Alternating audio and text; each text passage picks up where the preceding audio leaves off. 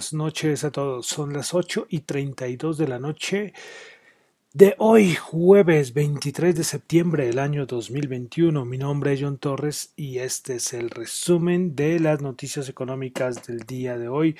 Saludo a los que me están escuchando en vivo en Radio Data Economía, los que escuchan el podcast en Spotify, en YouTube, bueno, en todas las plataformas. No se les olviden dos cositas que se me olvida mencionar. Primero, cuando coloco música, caso de hoy, en YouTube eh, solo escuchan unos segundos por asuntos de derecho. Y lo otro es que si, si me escuchan en Apple Podcast, denle ahí, en las estrellitas, colóquenle una o dos o tres o cuatro o cinco, bueno, las que quieran, pero es importante, es importante para saber qué tal les parece. Bueno, entonces comenzamos hoy de nuevo con música muy suave de un artista que se llama Sky Sky. La canción se llama Lila Clouds.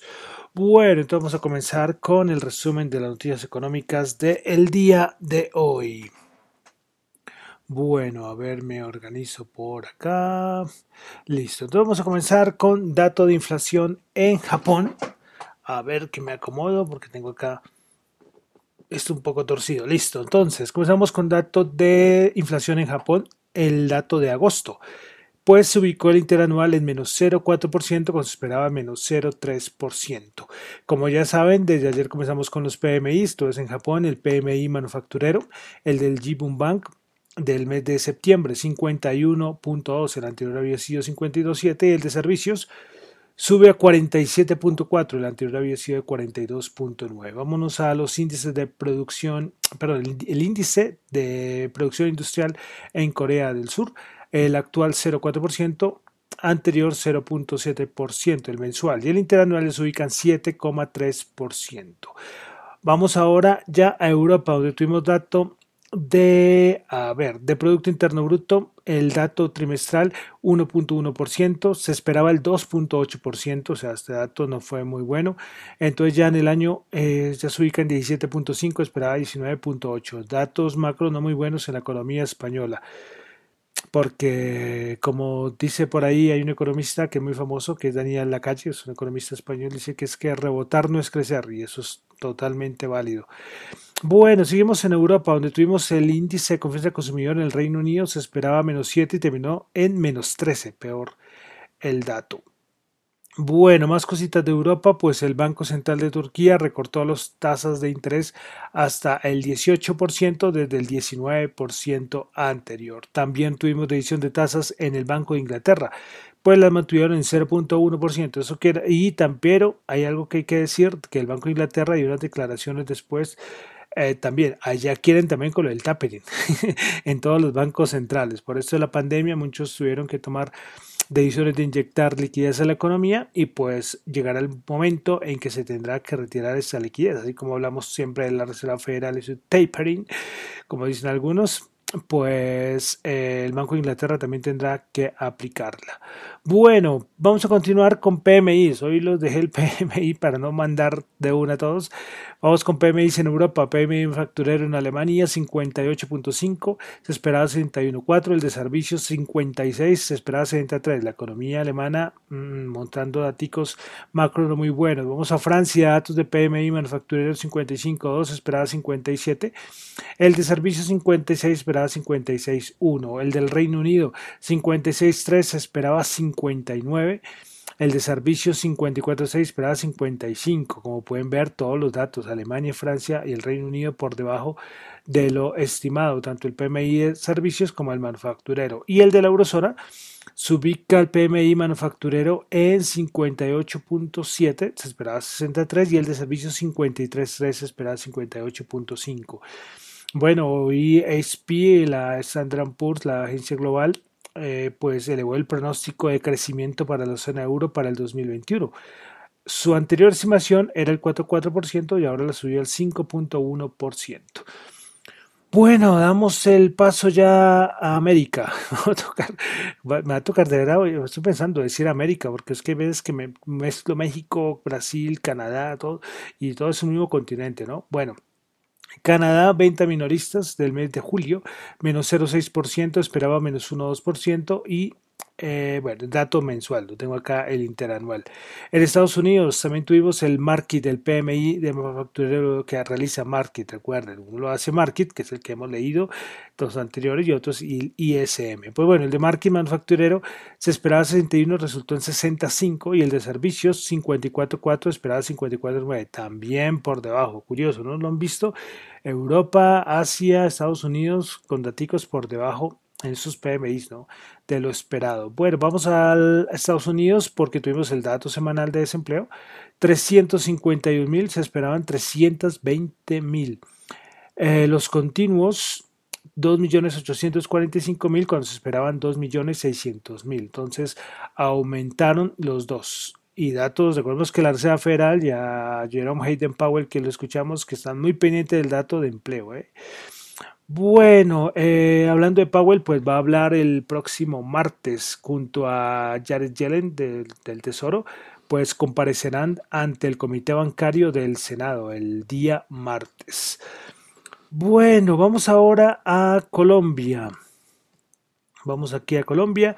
Recuerden la noticia que comentamos, pues la que el la Comisión Económica del Congreso de la República aprobó el artículo que hace parte del presupuesto general de la Nación que permitirá el traslado express de algunos afiliados de las administradoras de fondos de pensiones a Colpensiones, que eso lo, lo hablamos el día de ayer. Pues hoy la Asociación Colombiana de Administradores de Fondos y Pensiones y de Cesantías, es decir, ASOFondos, pues salió a decir que no fue muy bien recibida esa noticia, pues es que el argumento es que este tipo de iniciativas resultan muy dañinas, contraproducentes e inútiles en el propósito de ampliar la cobertura pensional, hacer más sostenible y equitativo el sistema pensional. Pues Daniel Wills, el presidente técnico de Asofondos, salió hoy mencionó pues que cerca de los 19 mil beneficiados se llevarían a los fondos privados de, perdón, señaló que los cerca de 19 mil, si está bien dicho, cerca de los 19 mil beneficiados se llevarían de los fondos privados a colpensiones unos 5 billones.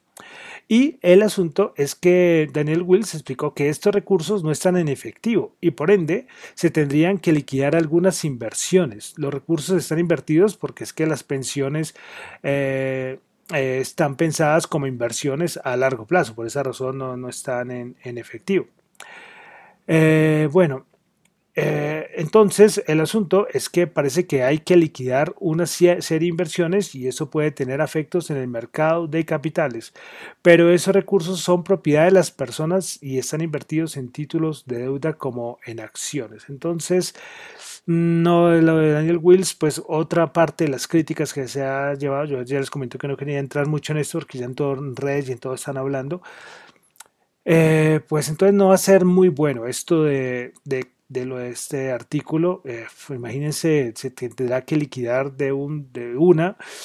Eh, y esto no es muy bueno. ¿eh? Normalmente las cosas graduales son buenas, pero imagínense de un solo totazo, como dicen, hacer una liquidación muy fuerte, esto va a afectar, esto va a afectar al mercado. Entonces ahí, ahí dejo lo que, lo que mencionó Daniel Wills de Asofondos. Bueno, cosita de Colombia es que en el segundo trimestre del año 2021 el Producto Interno Bruto de Bogotá creció 17,3% respecto al mismo periodo del 2020. Esto en su serie original.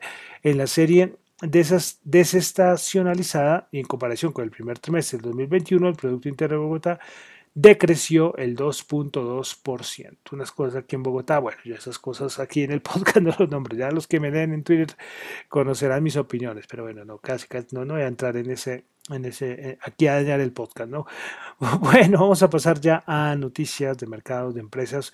Comenzamos con asuntos de petrolero. Recordemos que he venido hablando sobre lo del conflicto del gas en Europa.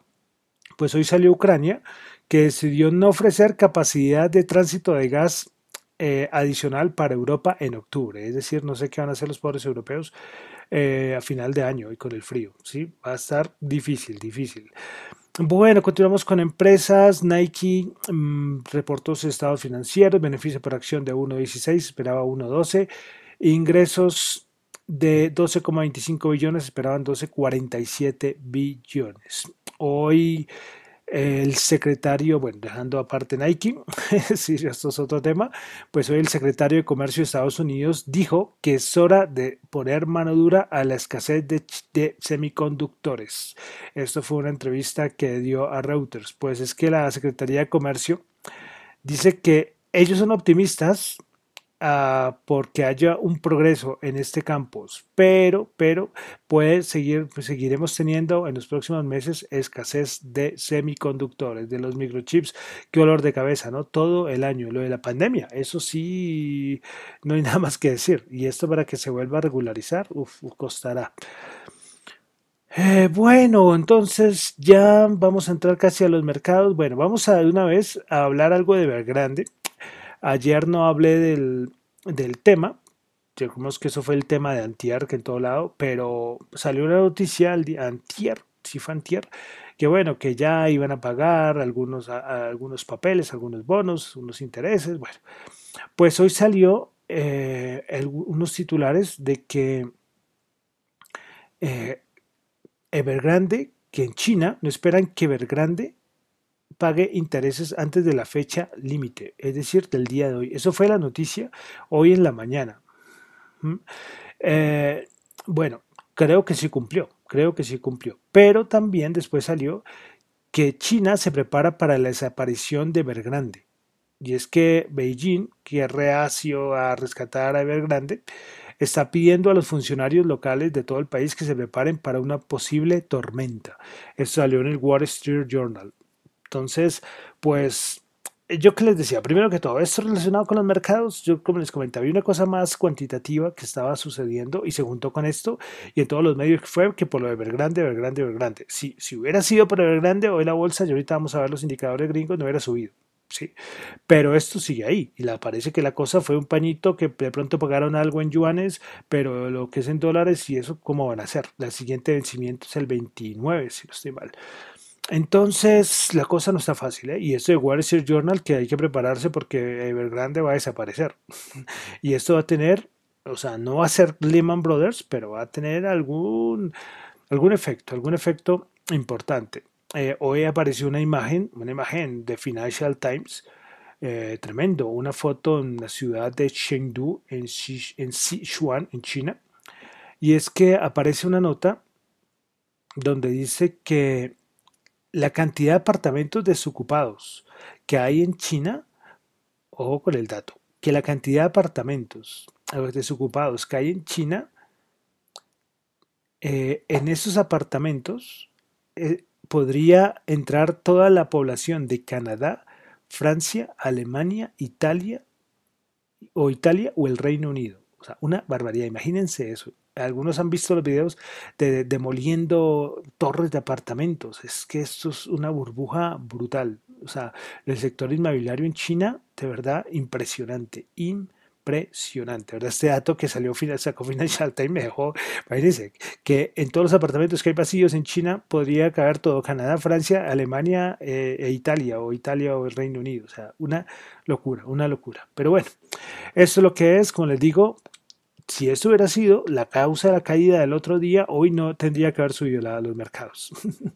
así de así de claro, pero los mercados los mercados subieron y eso es lo que vamos a ver a continuación, porque los cuantitativos dicen que es que ya entramos en gama positiva me van a ustedes perdonar que moleste tanto con los cuantitativos, pero es que son unos maestros. Yo sinceramente sé poco, o he ido leyendo y eso, pero es súper complejo. El análisis cuantitativo no es análisis técnico, no es acá la vela, el piso, no, es una cosa mucho más avanzada y esta gente es meterse en las entrañas del mercado. O sea, el análisis técnico lo ve por fuera, muy bonito, pero hay mucho más por dentro y ellos hacen unos análisis espectaculares. Eh, y ellos lo habían dicho, ¿sí? Y el asunto fue que, claro, explicar eso no es fácil, ¿eh? No es fácil. Y una portada de un periódico no va a salir por la gama del mercado, el Nasdaq cayó tanto. No, no, no, eso no, no. Lo mejor es colocar por Evergrande, cayó. y lo cual es normal, es totalmente lógico, pero sí podrían mencionar, ¿no? Podría al menos mencionarlo por ahí. Pero bueno, entonces, ¿qué pasó con los mercados, la bolsa después del día Jerome Powell? De, pues parece que lo del tapering seguirá ahí, que vamos a tener tapering en algún día, en algún momento de la historia, eh, y que lo de la tasa de interés tampoco. Ayer se me olvidó comentar que se espera, según un diagrama que el dot plot que publica eh, la Reserva Federal, pero que vio Jerome Powell una vez dijo, esto no sirve para nada, no le crean a eso. Pero bueno, que se espera que la primera subida de tasas sea en el 2022, pero las bonos y eso están diciendo, no, estos puede aparecer en esa tablita, pero eso no va a suceder. Entonces el mercado, bien, Hoy el Nasdaq 100 subió 140 puntos, 0,9%, 15.316. Eh, principales ganadores en el Nasdaq 100 tuvimos a Marriott 3,8%, Moderna 3,1%, Booking Holdings 2,8%. Principales perdedoras, Siagen menos 1,7%, Charter Communication menos 1,2% y Octa menos 0,8%. Vamos ahora al SP500. El SP500 el día de hoy subió 53 puntos, 1,2%, 4.448. Principales ganadores en el SP500. Tuvimos a Devon Energy 7,7%, Salesforce 7,2% y Apple Corporation 7%. Principales perdedoras en Terry Corporation menos 3.1, Digital Real Truths menos 3% y RestMed menos 1.9%. Vamos ahora al Dow Jones. El Dow Jones subió 600 eh, perdón, 600, no, 506 puntos, 1,4%, 34.764. Prepara ganadoras en el Dow Jones, Salesforce 7,2%, American Express 3,5%, JP Morgan 3,3%. Principales perdedoras, Coca-Cola 0,1% bajó, United Health bajó el 0,1% y Home Depot bajó el 0,01%. Bolsa de Valores de Colombia. Y con esto que acabé de leer de los fondos de pensiones también eh, pendientes. Eh. Bueno, Bolsa de Colombia, el MSCI Colcap subió un puntico 0,1% a 1.312. Principal ganadora Senca 6%, Celsia 2,6% y la vivienda preferencial 2,2%. Principales perdedoras Avianca menos 9,3%, Grupo Sur Ordinaria menos 2%, con concreto menos 1,4%. Vamos ahora al petróleo, el WTI 73.2 subió 1.3, Brent 77.2 subió 1.4. Vale decir que salió que por el efecto de los temporadas de huracanes hay parte de México que todavía le, puede ser que ya la, o sea, la parte de huracán ya haya pasado, pero restablecer todo todavía está ahí en, en veremos. Por eso los inventarios Ahí se ven los resultados de los inventarios que salen. Bueno, el oro, 1749, bajó 20 dólares la onza. Criptomonedas, criptomonedas. Vamos a las criptomonedas. A ver un momento, por favor. Un momento, por favor. Listo. Entonces vamos a el Bitcoin 44.664 subió 2,76%, Ethereum 3.120 subió el 1,6%, Cardano 2,3 subió el 4,3%, BNB, Binance Coin 378, 0,6%, Ripple 0,99%. 0,99 subió, bajó el 0,3%. Solana 147 dólares 0.6% subiendo, Polkadot 33 subiendo el 5.2, Dogecoin 0.2% eh, ha subido el 1%, Avalanche 75.7 dólares subiendo el 0.7 y Terra Luna eh, Luna es 35.3 subiendo el 5.3% de criptomoneda. La noticia hoy fue que ya en Twitter eh, ya habilitaron para hacer el pago o el envío a cuentas de Twitter. Es decir, aparece la opción en alguna ya cuenta de Twitter, yo publiqué un video por ahí, ustedes lo pueden ya ver en todo lado, de recibir, eh, de recibir eh, criptomonedas, recibir, perdón, criptomonedas, no, Bitcoin.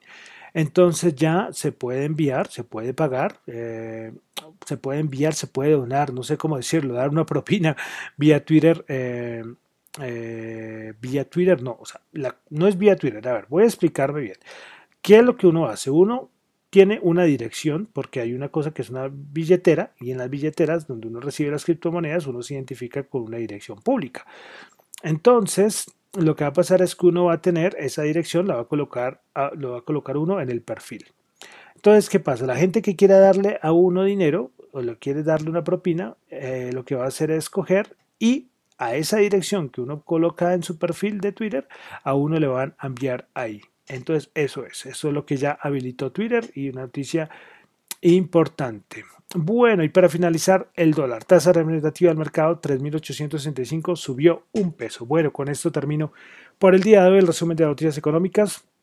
Recuerden que lo mío son solamente opiniones personales, no es para nada ninguna recomendación de inversión. Mi nombre es John Torres, me encuentran en Twitter, la cuenta arroba John Chuy, en la cuenta de arroba Dato Economía. Muchas gracias.